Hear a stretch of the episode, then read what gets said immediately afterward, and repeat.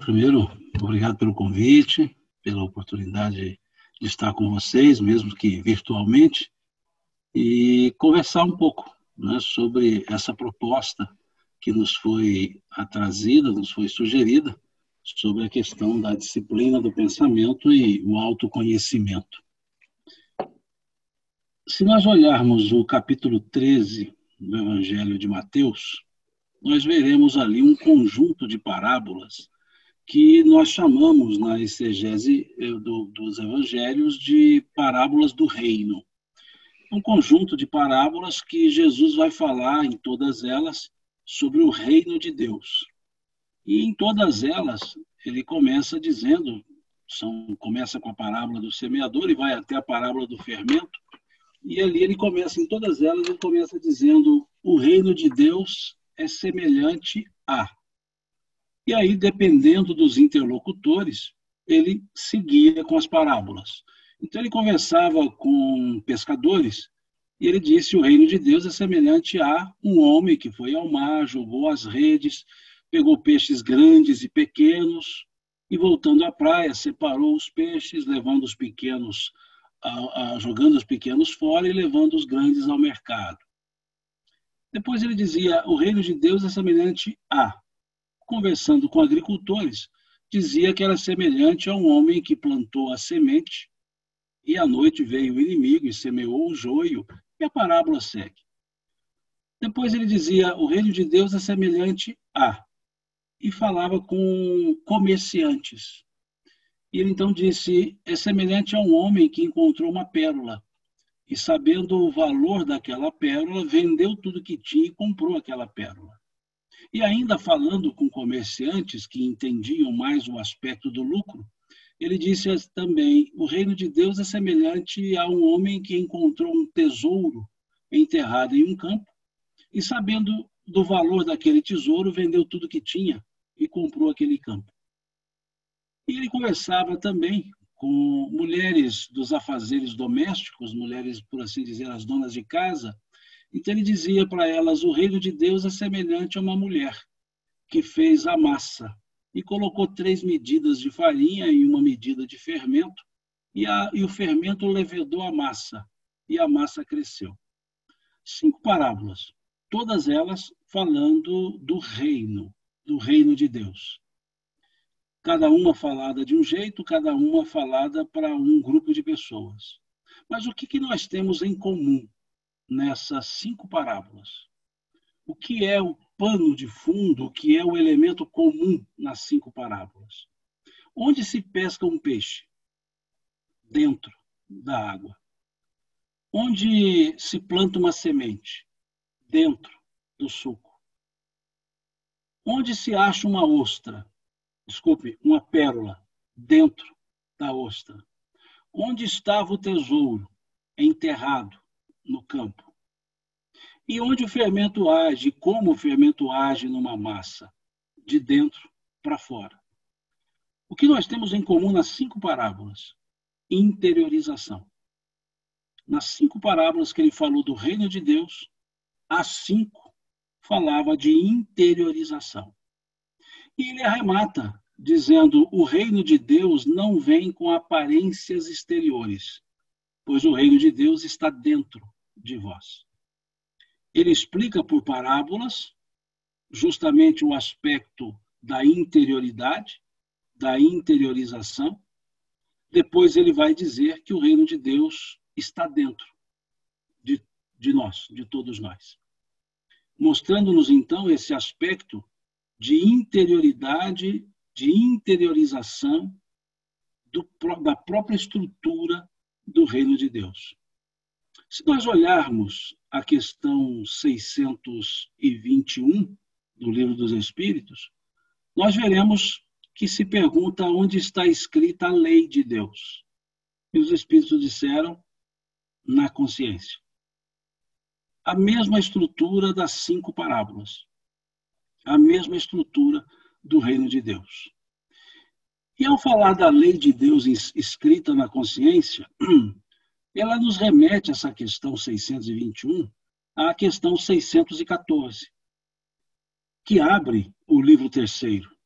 das leis morais? É a primeira questão do livro terceiro.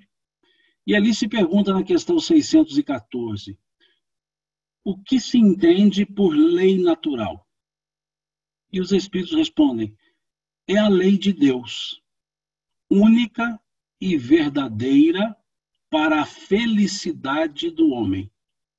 Ela lhe indica o que deve ou não deve fazer, e o homem só é infeliz quando dessa lei se afasta. A lei de Deus é para a felicidade do homem. A infelicidade é em função do afastamento dessa lei de Deus. E essa lei de Deus indica o que deve ou não deve fazer. E essa lei de Deus está na consciência. A consciência nos indicando o que deve ou não deve fazer, a consciência nos indicando que felicidade e infelicidade são elementos interiores, são elementos da própria consciência. A lei de Deus é a única e verdadeira para a felicidade do homem. Indica-lhe o que deve ou não deve fazer. E o homem só é infeliz quando dessa lei se afasta. Infeliz. O que é o prefixo in? Negação. O prefixo in não é oposição.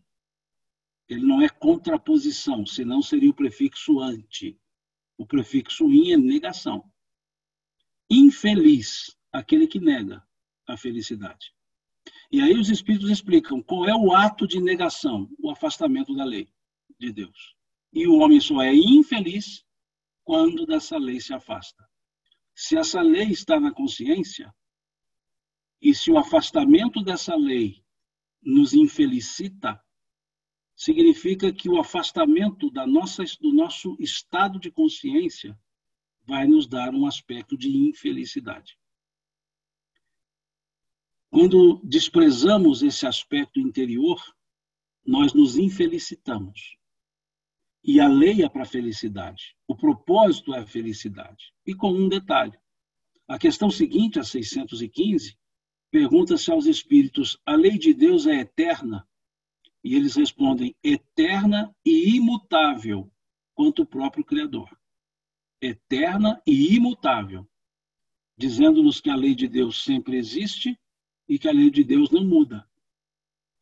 E se a lei de Deus é para felicidade, o objetivo é a felicidade, a felicidade nunca muda. A felicidade nunca acaba mas nós podemos negá-la pela infelicidade, negá-la. E ela continua existindo. Mas se nós nos afastamos da estrutura consciencial, nós nos sentimos infelizes, embora a felicidade continue. Então, esse aspecto é que nos leva a pensar agora na questão 919 do Livro dos Espíritos. A perceber a extensão e a força dessa questão 919. Quando ali se pergunta aos espíritos, numa forma bem objetiva, qual o meio prático e eficaz para se vencer na vida e resistir ao arrebatamento do mal. Meio prático e eficaz. Percebamos a, a forma da pergunta. Não é o meio filosófico, não é o meio científico. Qual é o meio prático, simples, factível? Qual é o meio prático e eficaz? Ele precisa ser simples, mas que dê resultado. Precisa ser prático e dê resultado. Qual o meio prático e eficaz para se vencer na vida e resistir ao arrebatamento do mal? E os espíritos respondem: Um sábio da antiguidade já vos disse: conhece-te a ti mesmo. Mandando-nos para um processo de consciência, convidando-nos a um processo de avaliação pessoal. E se nós observarmos, o grande desconhecido das nossas vidas somos nós mesmos. Basta nós pensarmos quantas vezes nós dissemos nunca mais e fizemos o que, o que dissemos que nunca mais faríamos. Quantas vezes dissemos nunca mais farei isso e fiz? Mostra que eu não me conheço. Porque se eu me conhecesse, eu diria, hum, vou fazer de novo. Mas a gente afirma categoricamente, não faço mais. Daqui para frente, vida nova. E normalmente fazemos isso todos os anos, 31 de dezembro. Ano novo, vida nova. E aí começa dia 1 de janeiro, ano novo. Mas a vida nova cai no esquecimento. Porque nós não nos conhecemos. Somos especialistas em conhecer as outras pessoas. Traçamos tratados existenciais para as outras pessoas. Mas não nos conhecemos. Não temos esse cuidado de olhar para nós mesmos. Como Cristo foi nos dizer: vede o argueiro no olho do teu semelhante e não vê a trave que cobre o teu. Porque nós não olhamos para nós mesmos. E quando olhamos, olhamos com certa parcimônia de análise consciencial. Somos mais é, econômicos na hora de olhar para nós mesmos. O que nós avaliamos em, em, em, de forma analítica nas outras pessoas, quando falamos a nosso respeito, é forma sintética. Nós olhamos num resumo e as outras pessoas nós olhamos página a página, letra a letra, frase a frase, palavra a palavra. Então essa pergunta ela é muito lúcida e a resposta é muito profunda. Porque a ideia, quando se perguntou, era qual era a maneira mais simples que nós teríamos, ou que nós temos, qual a maneira mais simples que nós temos para vencer na vida e resistir ao mal. Nada complexo, nada difícil. Mineiramente falando, nada custoso. E eles disseram, um sábio da antiguidade já vos disse. Em outras palavras, disseram para Kardec o seguinte: isso já é antigo, como você ainda não sabe? Isso é antigo. Um sábio da antiguidade já vos disse: conhece-te a ti mesmo. E na sequência, Kardec, então, propõe aos espíritos a questão 919A. Entendemos a beleza dessa máxima. Mas a dificuldade está justamente em nos conhecer. Como fazer? Ou seja, tudo bem, vocês me puxaram a orelha dizendo que isso já é antigo, então me ensina a fazer isso. Como que eu faço esse processo de autoconhecimento? E aí o Espírito Santo Agostinho, que assina essa resposta, ele dá uma aula de uma página e meia sobre esse processo, que didaticamente nós podemos dividir em três formas. Pelo convívio com semelhante, pela autoanálise e pela dor três oportunidades, três formas que nós temos para esse processo. Por que pelo convívio com semelhante? A convivência ela se torna uma escola, porque eu posso passar a me conhecer através ou por meio das minhas reações em relação às ações das outras pessoas. Observemos como é que normalmente nós somos na rua entre estranhos, entre pessoas estranhas. Como é que normalmente nós somos? Por favor, muito obrigado, com licença. Não seja por isso, não há de quê. E como é que nós somos em casa, entre os familiares conhecidíssimos e íntimos? Sai, cala, dá sossego, some. Quem nós somos? O polido da rua ou aquele áspero, seco e um pouco até indiferente em casa? Na rua, entre os estranhos, nós nos mostramos como gostaríamos que as pessoas nos vissem. E em casa nós nos mostramos como realmente nós somos. Em casa nós somos o que nós somos. E se nós observarmos então a nossa conduta em casa, a nossa maneira de agir com aqueles mais próximos a nós, nós começaremos a nos conhecer. Começaremos a olhar um pouco mais para nós e perceber as nossas reações. E começarmos a nos perguntar por que, que com os estranhos eu sou educado, polido, e entre os familiares eu sou exigente. Porque eu sou um servidor lá fora e um déspota em casa. Quem eu sou? E aí nós podemos nos valer da questão 461 do Livro dos Espíritos. Quando, a partir da questão 479, 69, ou 459, desculpe-me, até a 474, os espíritos começam a trabalhar conosco sobre a influência deles nos nossos pensamentos e ações. E na questão 461, considerando que nas questões anteriores os espíritos disseram que há pensamentos que são nossos e há pensamentos que nos são sugeridos, na 461 Kardec pergunta como distinguir os pensamentos que são nossos daqueles que nos são sugeridos pelos espíritos. E os espíritos respondem que, geralmente, os primeiros que se nos vêm são nossos.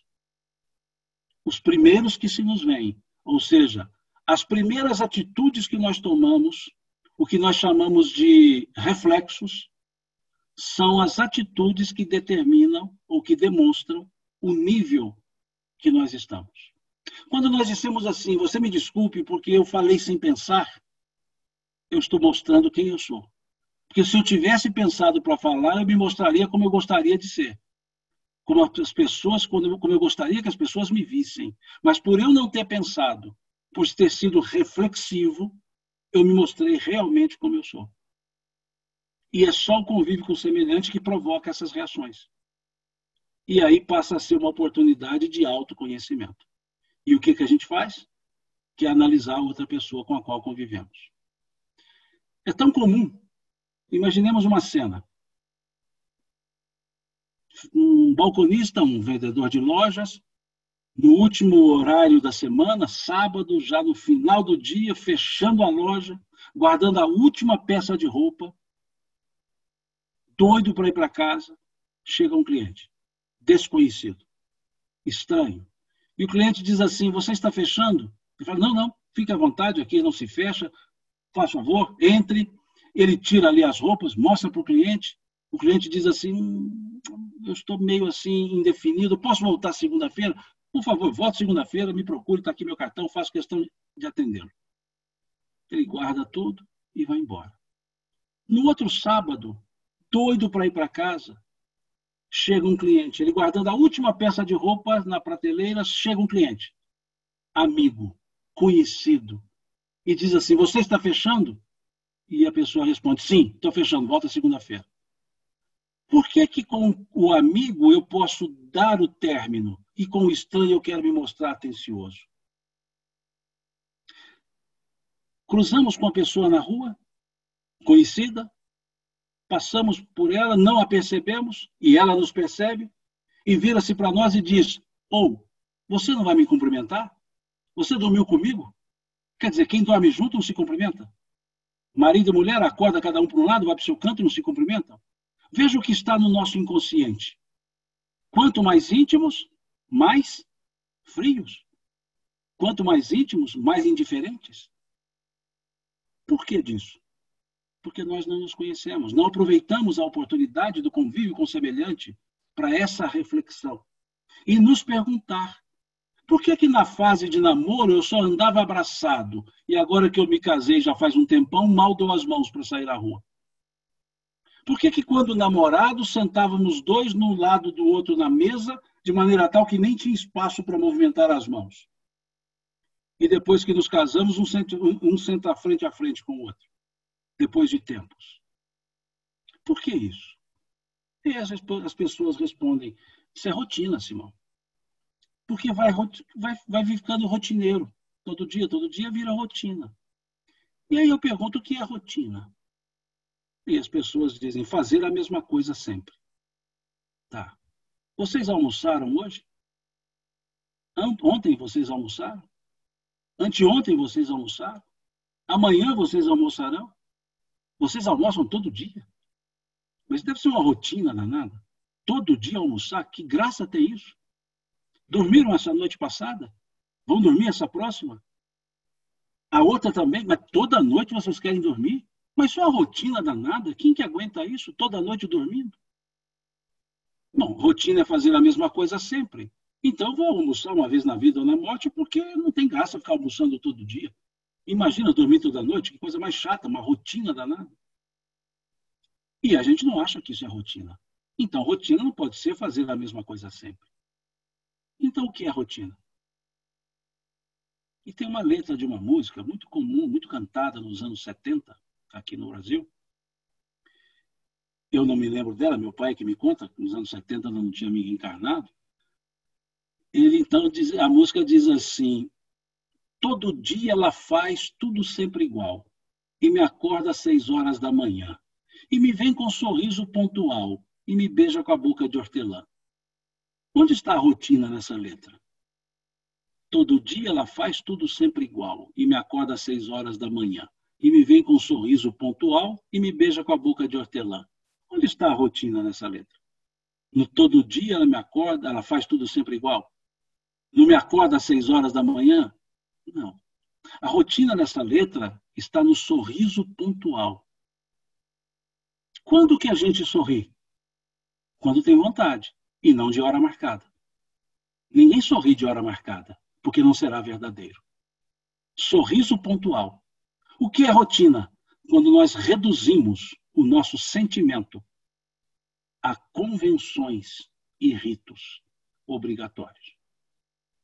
Quando nós transformamos o sentimento em algo puramente automático, aí sim virou a rotina.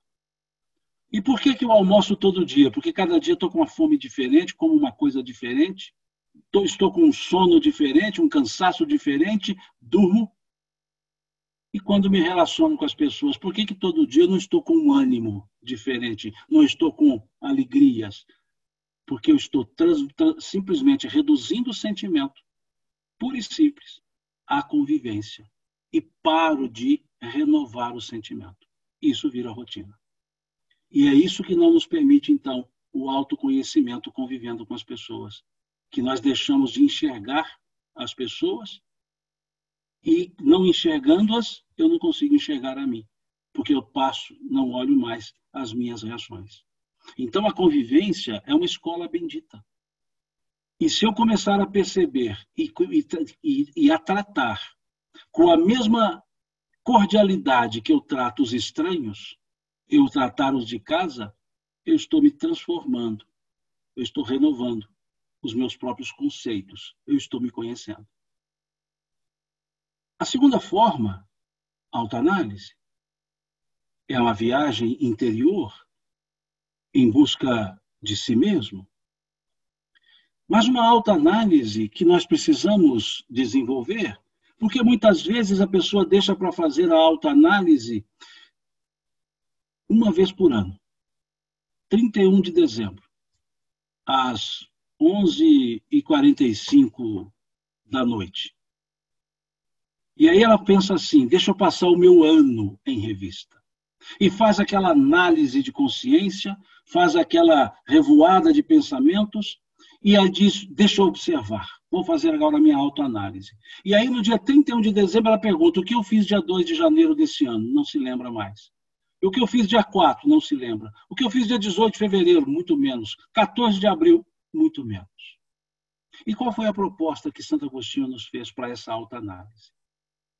Diz ele: Fazei o que eu fazia quando entre vós vivia. Todos os dias, ao me recolher para o sagrado repouso do corpo, eu passava o meu dia em revista. Passava o meu dia em revista. Ou seja, todas as noites começarmos a nos perguntar: o que eu fiz às nove da manhã? Eu vou me lembrar. Às nove e meia, às dez, às onze, ao meio-dia, eu me lembrarei. Porque o interregno de tempo é muito pequeno. Então dizia ele: todos os dias eu passava em revista os meus atos. Via o que havia feito.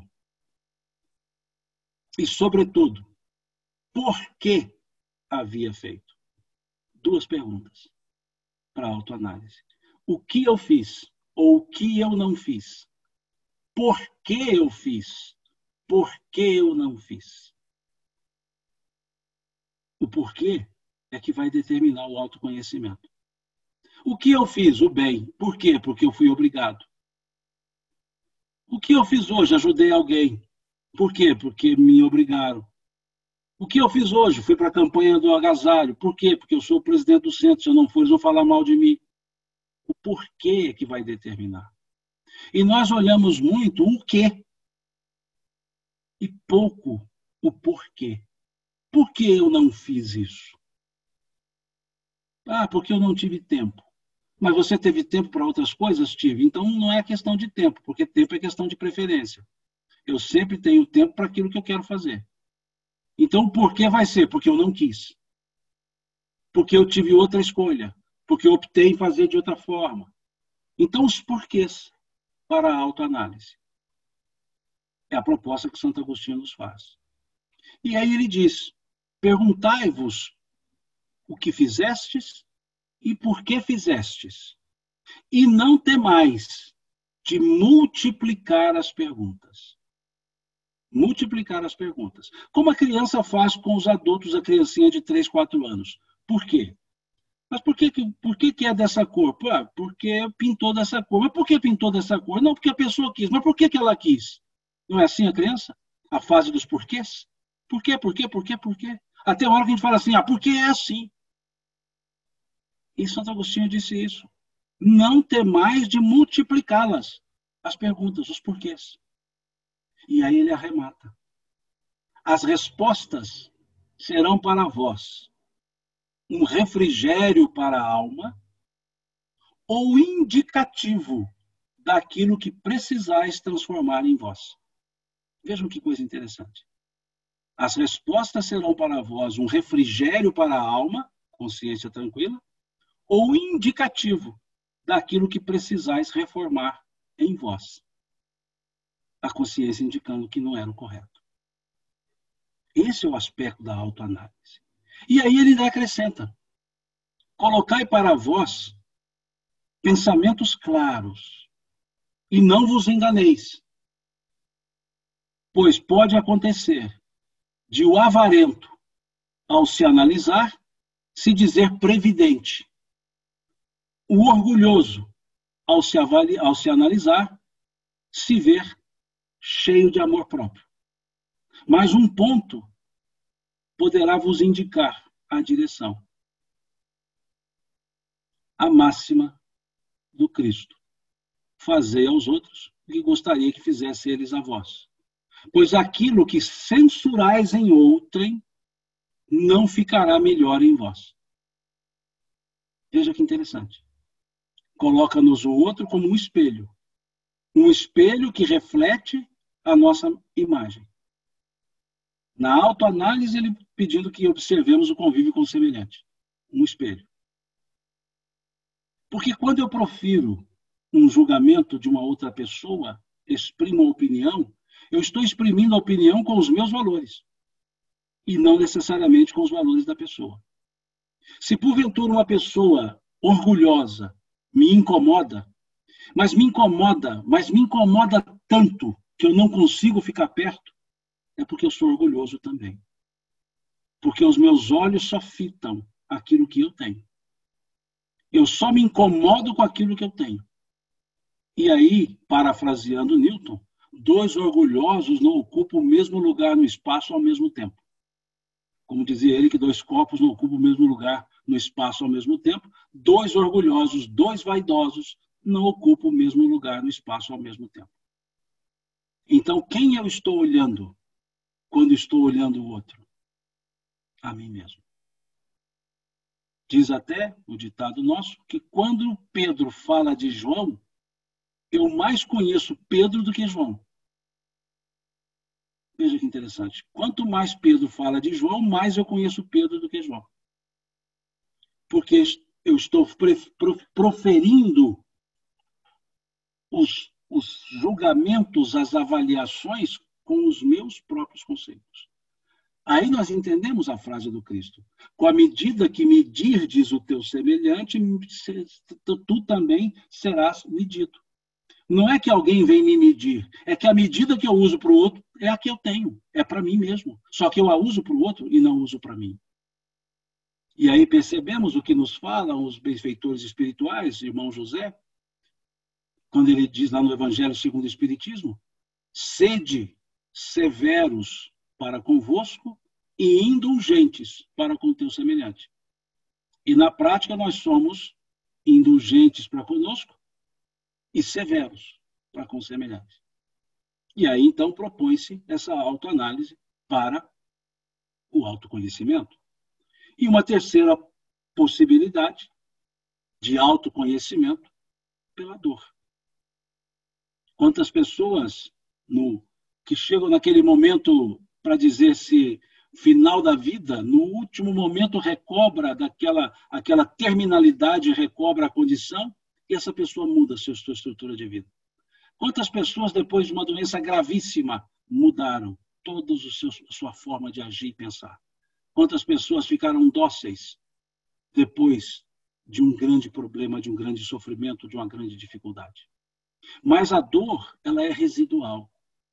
Ela não é o meio ela é o meio residual. Quando eu não aproveito-me da possibilidade de me conhecer pela autoanálise ou a possibilidade de me conhecer no convívio com o semelhante. Por perder essas oportunidades residuariamente, a dor. E por que residuariamente? Pelo desprezo que eu tenho para com as oportunidades, a consequência, a consequência. Não Deus impondo, a consequência são as adversidades. Porque ao, me, ao não me conhecer, eu terei posturas destemperadas. Eu terei posturas egoístas. Eu terei posturas individualistas. Eu terei a prepotência. E acharei que os erros são sempre das outras pessoas. E a consequência disso é o de sabor para mim mesmo. A consequência disso são as adversidades. Então não é uma dor imposta, é uma dor consequencial é um sofrimento, como qualquer sofrimento, consequencial. Porque o sofrimento ou a beatitude sempre é consequência. Boas escolhas, boas consequências. Boas atitudes, boas consequências. Más escolhas, más atitudes, consequências ruins. Sofrimento. Não é imposto por Deus. Beatitude e sofrimento não são imposições de Deus, não são dádivas ou imposições. São só consequências. Como dizia o próprio Cristo, aquilo que o homem semear, isso sim colherá. Não se colhe em figos de abrolhos.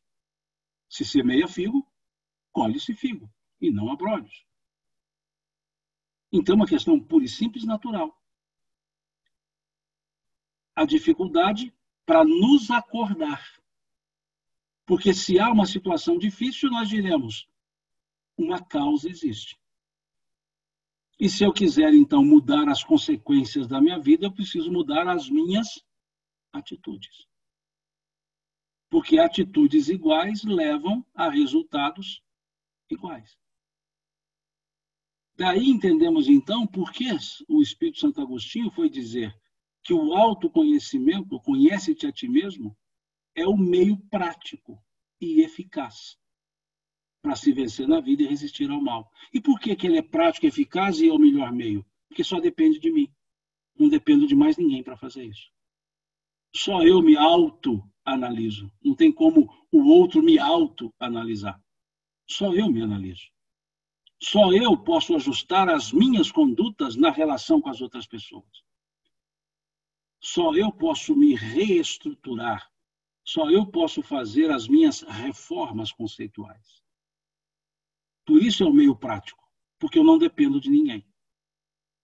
E é eficaz, porque ao assim perceber, ao, ao me conhecer, eu percebo então as virtudes que eu tenho, eu percebo os defeitos que eu tenho. Fortaleço as virtudes e vou buscar corrigir os, os defeitos. Mas primeiro eu preciso identificá-los. Porque todos nós temos virtudes, todos nós temos defeitos. E como é que se faz esse processo da reforma íntima? Aceitando a nossa parte sombra e fazendo brilhar a nossa parte luz. E a luz brilhou nas trevas e as trevas desapareceram. Não é essa a fala do, do, do apóstolo João? E a luz resplandece nas trevas e as trevas desaparecem. Então, aceito a minha parte sombra, mas faço brilhar a minha parte luz. E brilhando a parte luz, a sombra desaparece. Mas normalmente a gente tenta fazer o quê? Lutar contra os defeitos, em vez de desenvolver as virtudes. Queremos dissipar a sombra sem fazer brilhar a luz. Não haverá dissipação de sombras se eu não brilhar a luz. Porque a sombra é a ausência de luz. O escuro é a ausência da luz. Como o frio é a ausência de calor. Como o mal é a ausência do bem. E se eu quero então dissipar as sombras, só brilhando a luz. Então preciso desenvolver minhas, minhas virtudes como o apóstolo Paulo escreveu aos Coríntios, lá no capítulo 11 da sua carta. Irmãos, não vos deixeis vencer pelo mal, mas vence o mal com o bem. Não é lutando contra o mal, é a favor do bem. Então, aceitar nossa parte sombra não é acomodação, é a, é a resignação. E fazer brilhar a parte luz é o mecanismo que nós temos para simplesmente acabar com as sombras. Ou seja, eu só vou acabar com os defeitos desenvolvendo virtudes. E isso é o fruto do autoconhecimento. E isso faz com que nós, então, renovemos toda uma estrutura de pensamento. Toda uma estrutura do pensamento.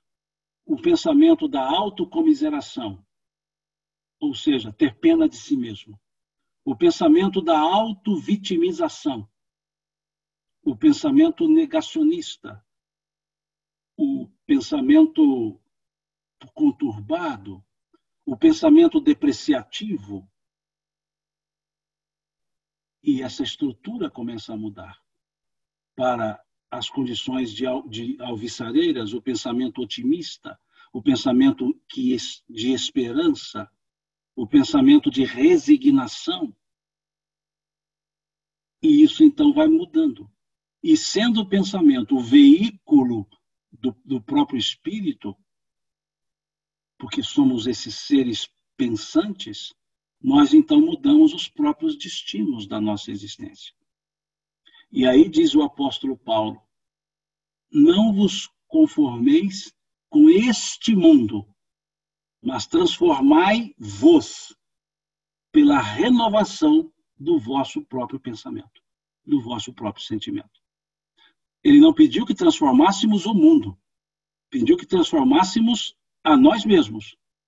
E nos disse como nos transformar pela renovação do nosso próprio sentimento, do nosso próprio pensamento. E nós ficamos entregues, muitas vezes, a pensamentos sabotadores. Do nunca conseguirei, do não vai dar certo. E o pensamento é o veículo de comunicação do espírito.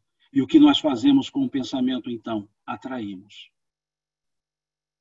Atraímos as influências que sejam diretamente proporcionais às, próprias, às nossas próprias formas de pensar e agir. Mas, Simão, se olharmos a questão 459 do Livro dos Espíritos, lá está dito que os espíritos influenciam no nosso pensamento de tal forma que eles que nos fazem agir. Porque a pergunta é: influenciam os espíritos em nossos pensamentos e ações?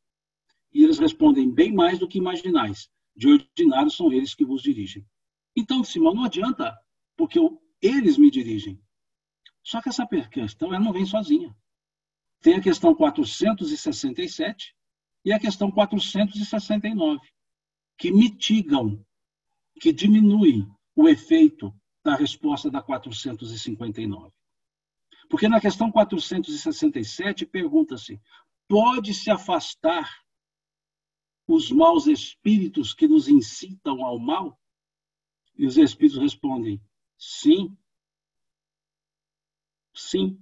Mas, de ordinário, vós os atraís pelo pensamento e os chamais pelo sentimento, pelo desejo. Então vejamos, a partir de quando que os espíritos me influenciam? A partir do momento que eu os atraio. Vós os atraís pelo pensamento ou os chamais pelos desejos. Então, sim, os espíritos me, me dirigem? Sim, desde que eu os chame para me dirigir pelo pensamento, pela associação mental. E na questão 469, pergunta-se: pode-se neutralizar a influência dos maus espíritos? E eles respondem sim, fazendo todo o bem e colocando a vossa confiança em Deus. Então vejamos que essas duas questões mitigam o efeito da questão 459, que muitos usam para justificar as ações, dizendo que os espíritos é que me fizeram fazer. E esquecem que eles me fizeram fazer porque eu pedi que eles me, me, me, me influenciassem pelo meu pensamento.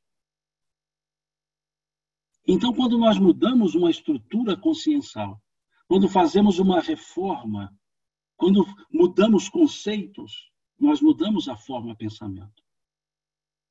E essa forma pensamento atrai outros espíritos que nos influenciam para as questões melhores.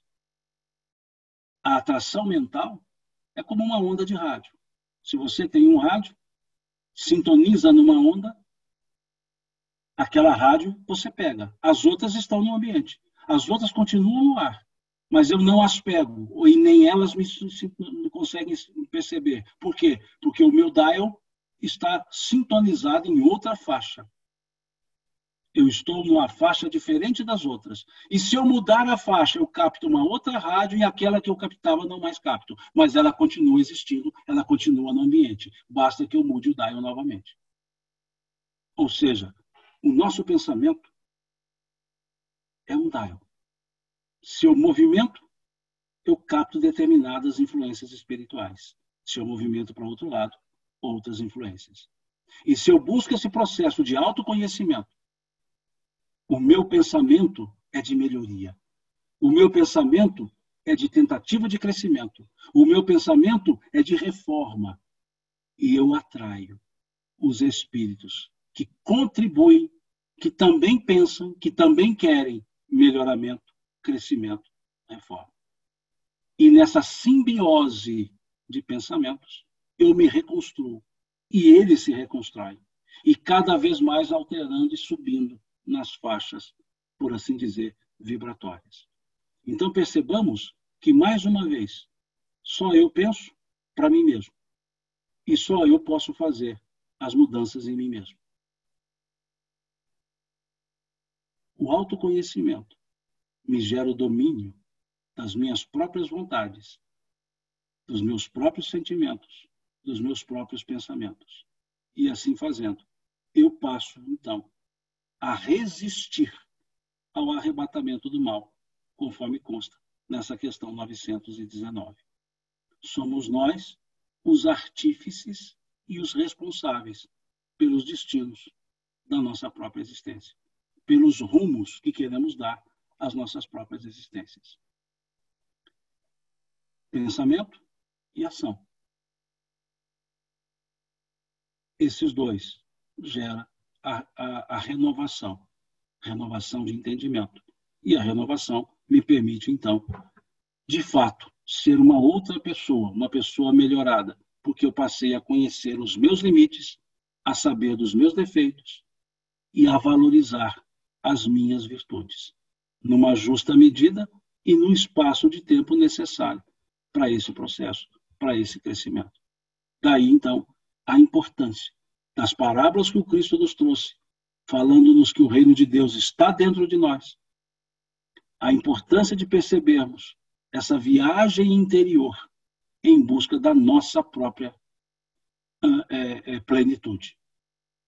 E eu desconfio que os dois filósofos contemporâneos do Brasil aqui, o senhor Almir Sater e o senhor Renato Teixeira, deram a lida sobre isso porque eles disseram lá: cada ser em si carrega o dom de ser capaz, o dom de ser feliz.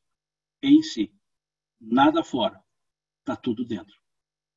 Por mais que eu tenha as coisas e minha consciência estiver pesada, eu não teria felicidade. Por menos que eu as tenha e a consciência tranquila, eu teria felicidade.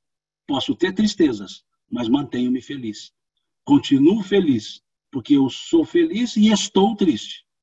Posso ser feliz e estar alegre, mas a felicidade eu não perderei, porque a consciência estará sempre indicando o caminho reto. Terei as tristezas das faltas de, necessidade de alguns elementos, mas não perderei a felicidade. Por outro lado, posso ter a alegria e ser infeliz por negar a própria estrutura de consciência. Então, voltamos à questão 614. A lei de Deus foi feita para a felicidade do homem e a lei de Deus está na consciência. E a quitação da consciência para com a vida é a paz, como nos fala Emmanuel no capítulo 136 do livro Fonte Viva.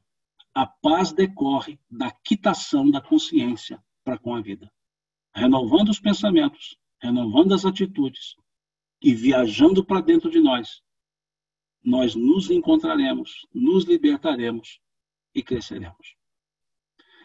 Agradeço pelo convite, pela oportunidade de estar aqui com vocês.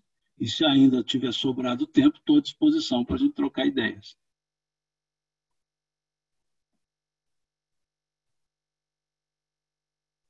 Você está no mudo aqui.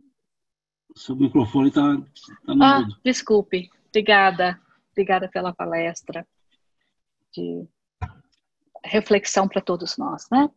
Nós temos é, aqui na, no nosso, ah, por alguma razão, o, o nosso bate a sala do bate-papo não está funcionando. Eu recebi algumas perguntas aqui, então eu vou fazer essas perguntas e depois a gente pode abrir para as pessoas que queiram falar, né? A gente abre o microfone. E a primeira pergunta é, é o autoconhecimento poderá desenvolver a aceitação de quem somos e nos amarmos mais.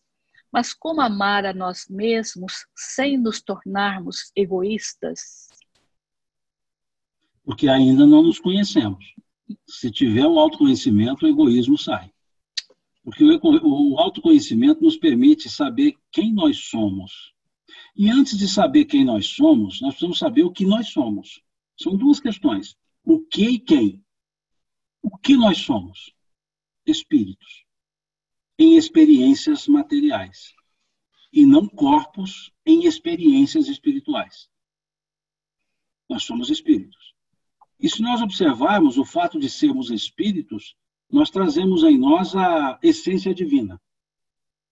Como assim? Questão número um do livro dos Espíritos. Que é Deus, inteligência suprema do universo. Suprema. O que é supremo? Que está acima. Porque e se está acima, porque existem outras inteligências. Porque senão a resposta seria Deus é a inteligência única do universo. Mas a resposta foi Deus é a inteligência suprema do universo. Então existem outras. E onde estão essas outras inteligências? Questão 76 do Livro dos Espíritos. Que definição pode se dar dos espíritos? São os seres inteligentes da criação. Seres inteligentes da criação.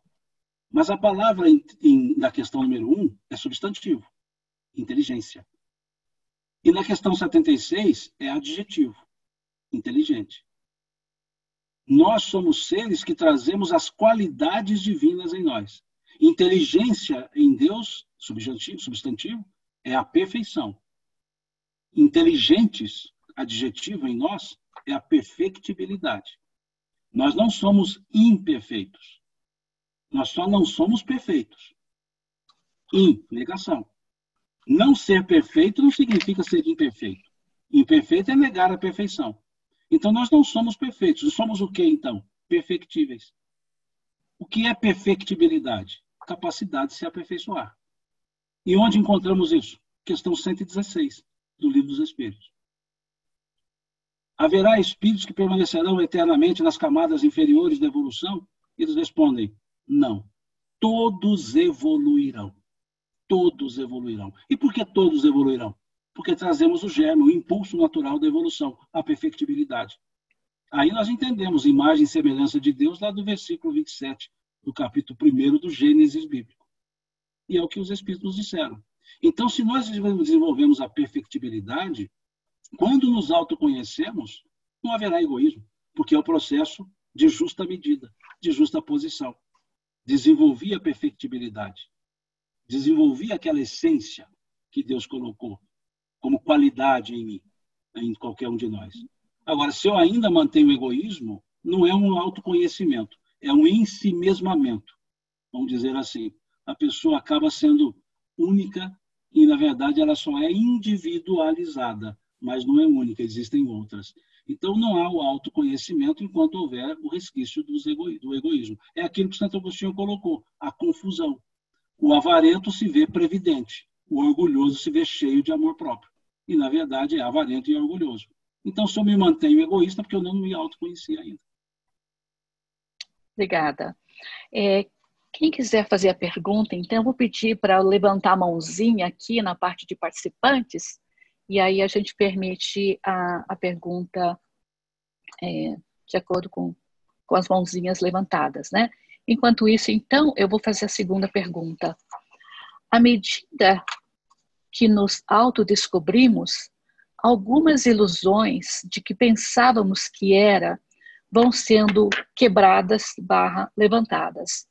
E isso pode nos ocasionar uma tristeza barra conflito por começarmos a nos ver com novas lentes. Como lidar de forma equilibrada com a quebra dessas ilusões para aceitarmos quem realmente, entre aspas, somos? Legal. Primeiro, o que é ilusão? Uma não realidade. Então, se eu me desiludir, eu tenho que me agradecer por isso. A desilusão é um processo de crescimento, porque iludido é o enganado. Estou iludido, estou enganado. Então, se eu percebi outra questão, ou seja, me desiludi, então eu estou vivendo uma realidade. E a realidade ela é nunca árdua. A realidade é só realidade. E aí, com a realidade exposta, eu posso saber o que realmente eu vou fazer. Eu posso tomar as decisões calçadas na realidade e não na ilusão.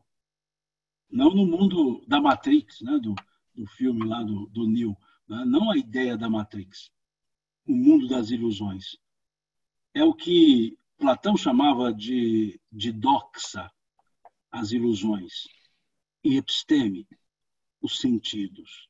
Quando nós nos desiludimos, é porque terminamos esse, esse, esse aspecto daquilo que não existia e passamos a ver o que de fato existe. E o que de fato existe, eu posso agora começar a agir. Eu me vi uma pessoa ruim e eu estava iludido achando que eu era bom. Então já é o primeiro passo para que eu deixe de ser ruim, porque eu vi que eu era ruim. Eu não sabia que eu era vaidoso e agora me desiludi, me percebi vaidoso. Então, ótimo, você se percebeu e cabe a você fazer o quê? Agir para tirar isso. E por que agir? Porque está me fazendo mal. Então, eu terei força. Por quê? Porque me faz mal. Eu estou percebendo isso, porque eu vi. Agora, se eu continuar iludido, vou voltar à cena do filme Matrix. Não sei se assistiram. Havia um personagem chamado Cypher. E a Matrix era um mundo criado, o um mundo das, da ilusão. As pessoas dormiam no mundo real e e a consciência era levada e encaixada no mundo matricial. Então as pessoas viviam sem viver. Era só a Matrix, era só as imagens. Como as inteligências artificiais vivendo.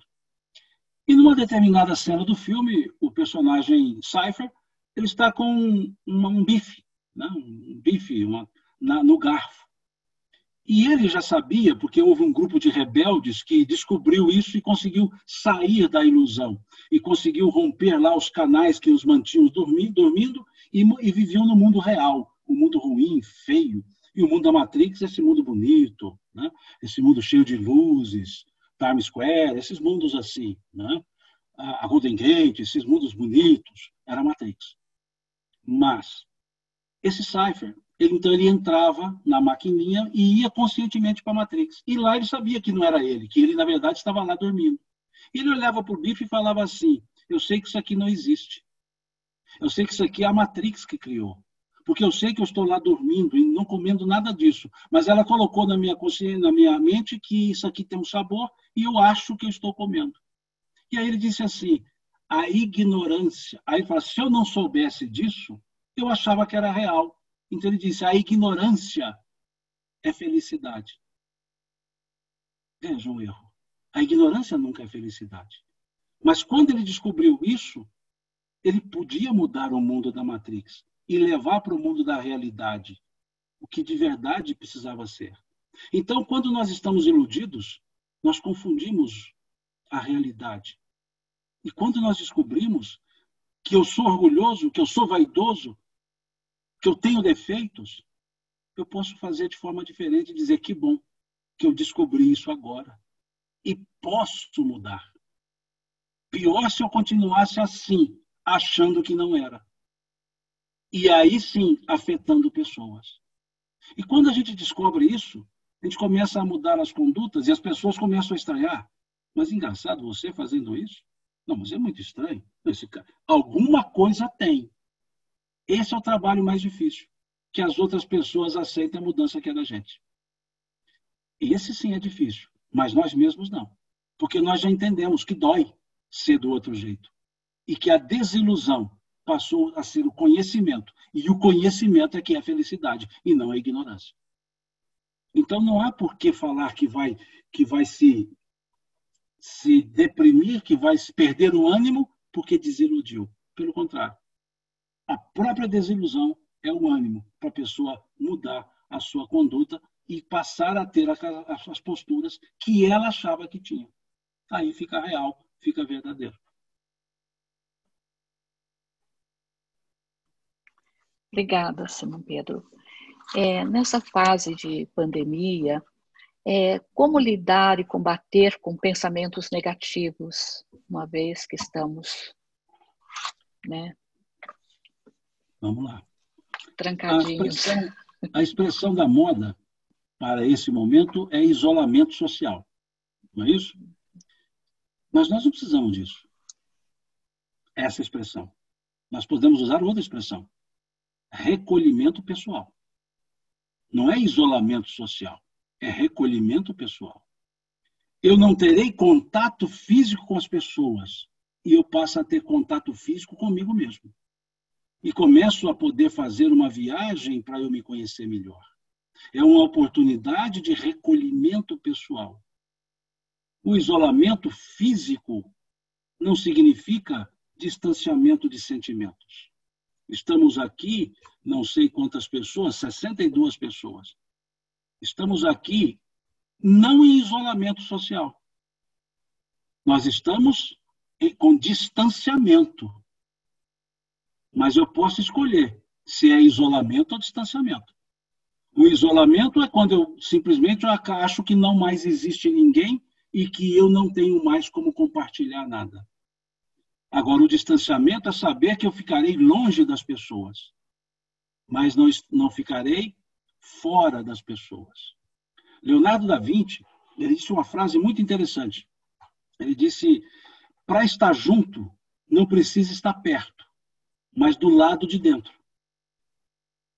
Para estar junto, não precisa estar perto, mas do lado de dentro. O isolamento nos coloca do lado de fora das pessoas. O recolhimento nos coloca do lado de dentro. E se continuamos do lado de dentro das pessoas, nós não estamos nós estamos, juntos.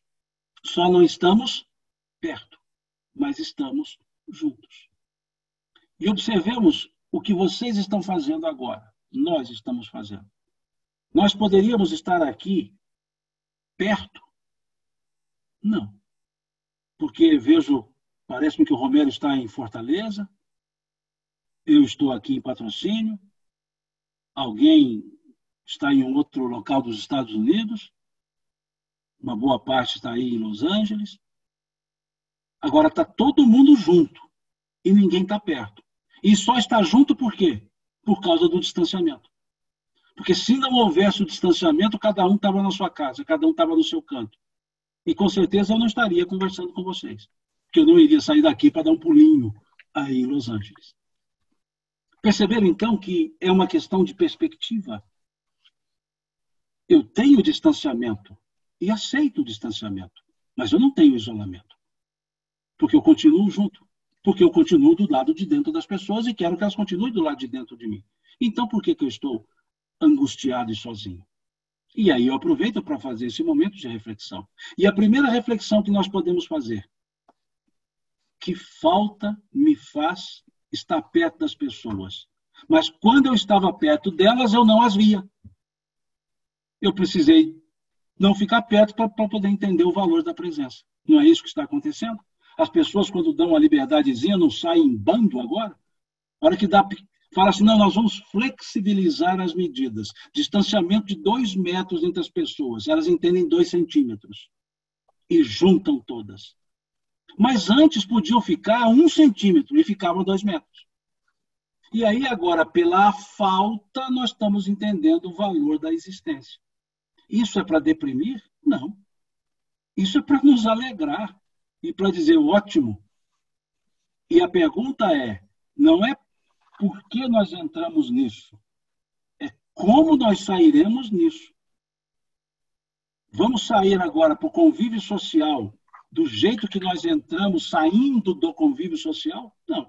Se assim for, não adiantou nada essa fase. Ela ficou só, ela ficou isolamento mesmo, não ficou recolhimento. Então nós é precisamos pensar nisso. E aí entender é ruim ficar entre a família? Não, mas ficar o dia todo em casa? Peraí, eu estou em casa, salvo, salvo uma condição que precária de econômica, que fiquei em casa e não consigo trabalhar e não consigo me manter, é uma outra questão. Mas veja, pelo fato de estar em casa com a família, é algo ruim? Como algo ruim? Se eu estou com aqueles que estão no lugar certo, com as pessoas certas, no momento certo, ou seja, a minha família que eu escolhi para o processo encarnatório. E aí nós começamos a perceber e a pensar. Aqui em Patrocínio, uma cidade pequena, muito pequena. Ela é tão pequena que quando você pergunta, chega alguém estranho aqui e fala assim, onde fica o endereço tal, você pergunta para a pessoa se você quer ir na casa de quem? De tão pequeno que é. Mais fácil é falar quem é a pessoa, a gente fala onde leva, do que falar endereço que a gente não se lembra. E aqui, o divórcio nesse período de março até agora, aumentou em 12%, em comparação a períodos anteriores. A violência doméstica subiu 20%. Nos ensinando o quê? Que nós não nos educamos para conviver com as pessoas. Nos ensinando que nós não desenvolvemos amor e respeitabilidade, nós desenvolvemos tolerância. Já que eu ficava pouco tempo com elas, não dava tempo de, de brigar. Trabalhava das seis às dez da noite, então só ia lá dormir, fim de semana. E aí nós começamos. E o que, que eu posso tirar de conclusão com isso? Eu sou uma pessoa que eu achei que eu não seria, então eu preciso me modificar. Eu fui áspero. Por que, que eu fui? E aí nós começamos a modificar. E ao voltar para a convivência física, eu vou dar mais valor pela ausência física que eu tive com essas pessoas. E aí eu posso, agora eu posso simplesmente voltar do jeito que eu saí. E aí sim, não aproveitei. Não fiz das pedras, como disse o João Batista, não fiz das pedras filhos de Abraão. Ou seja, não fiz das, das adversidades uma possibilidade de autoconhecimento e de crescimento pessoal.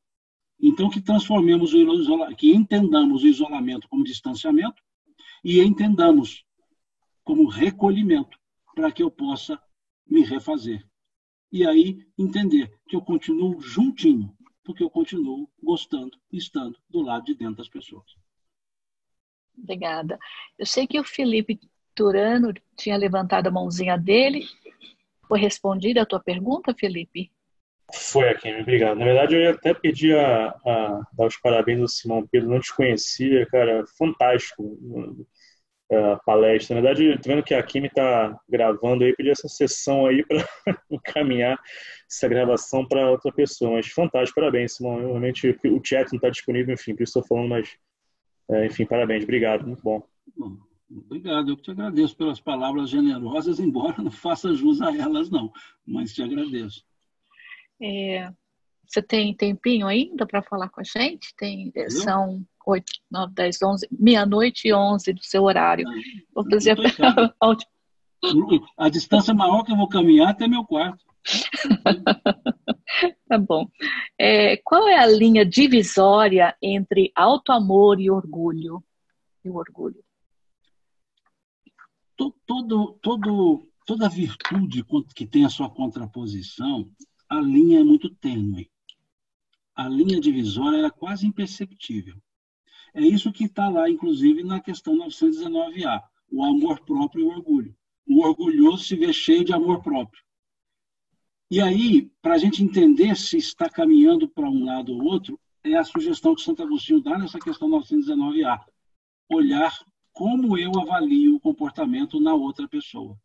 Então, eu abstraio de mim mesmo e vejo esse meu comportamento, essa minha forma de agir, sendo desenvolvido ou desenvolvida por outra pessoa.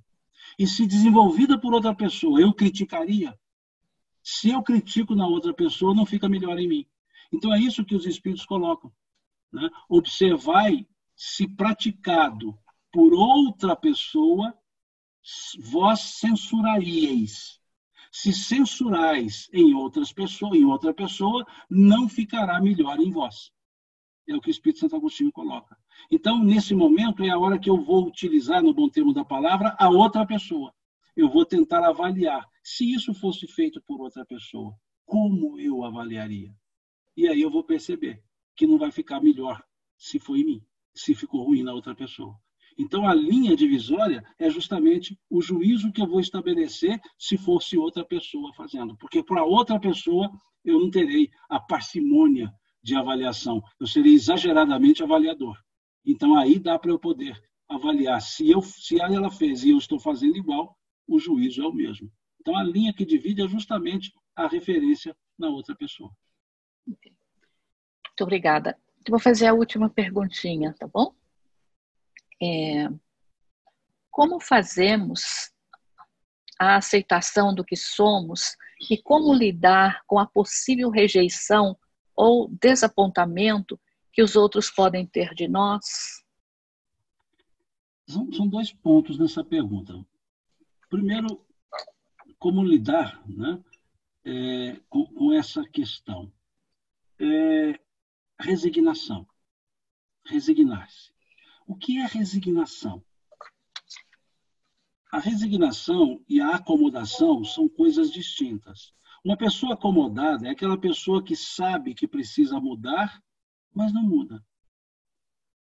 A resignada, ela sabe que precisa mudar, mas enquanto não dá, ela aguarda até dar para mudar, até conseguir um momento para isso.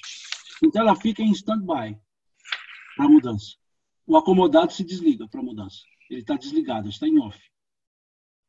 O resignado está em stand-by. Surgiu a condição, ele age para sair daquela situação.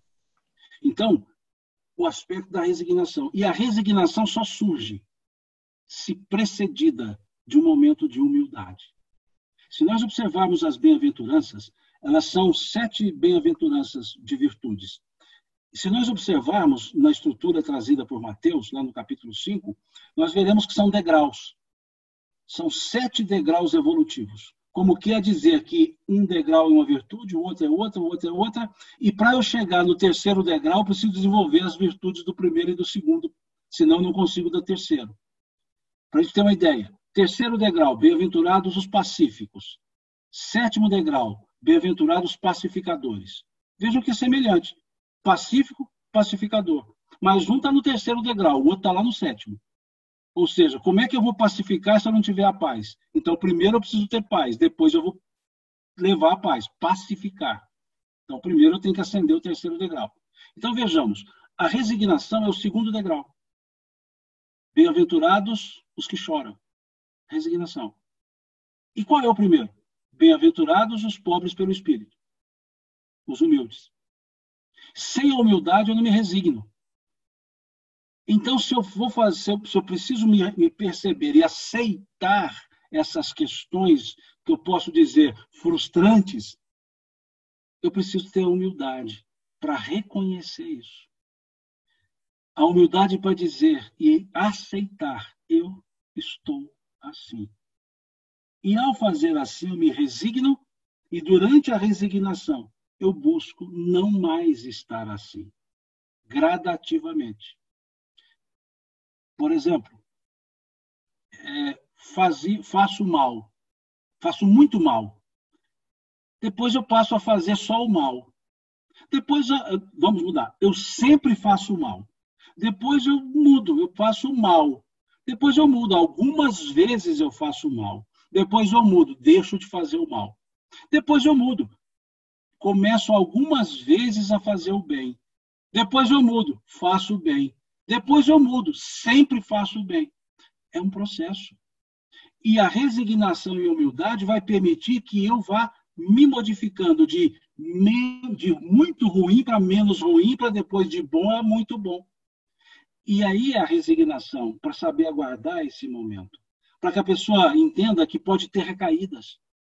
Mas se recaiu, levanta, sacode a poeira e dá volta por cima. Ou seja, levanta de novo. Caiu, levanta de novo. Até o momento que não mais se cai. É esse o ponto que muitas vezes falta nesses processos de reforma. Essa aceitação que eu substituo para resignação. Resigne-se e comece, então, a fazer o processo de mudança, entendendo que ninguém dorme mal e acorda bom. A gente faz num processo. E os outros, tá aí a segunda parte, não vão olhar para mim enquanto eu não estiver na fase de fazer o bem. Enquanto eu estou na fase de fazer menos mal, elas ainda não me dão o crédito. Ah, pau que nasce torto morre torto, diz o ditado mineiro não me dão crédito. Mas eu fazia o mal sempre, agora algumas vezes. Mas o que me olha fala, é mal do mesmo jeito. Mas eu me olho e falo, não, eu era bem pior. Mas eu não posso me acomodar, então eu vou continuar. E aí, a hora que eu deixar de fazer o mal e fizer uma ação boa, é que eu passo a ser visto e passo a ser incentivado. Esse é, grande, é a grande dificuldade de uma pessoa que quer sair de uma situação viciosa para uma situação virtuosa. Durante a fase viciosa não tem o apoio. Durante a fase viciosa tem apenas a desconfiança e quando muita tolerância. Então por isso é mais difícil. A pessoa se sente desestimulada. Não, então como não se desestimular? Você mesmo, a própria pessoa, perceber que ela já deu um passo para o campo da melhora. E aí sim, não é mais orgulho. Aí sim é amor próprio.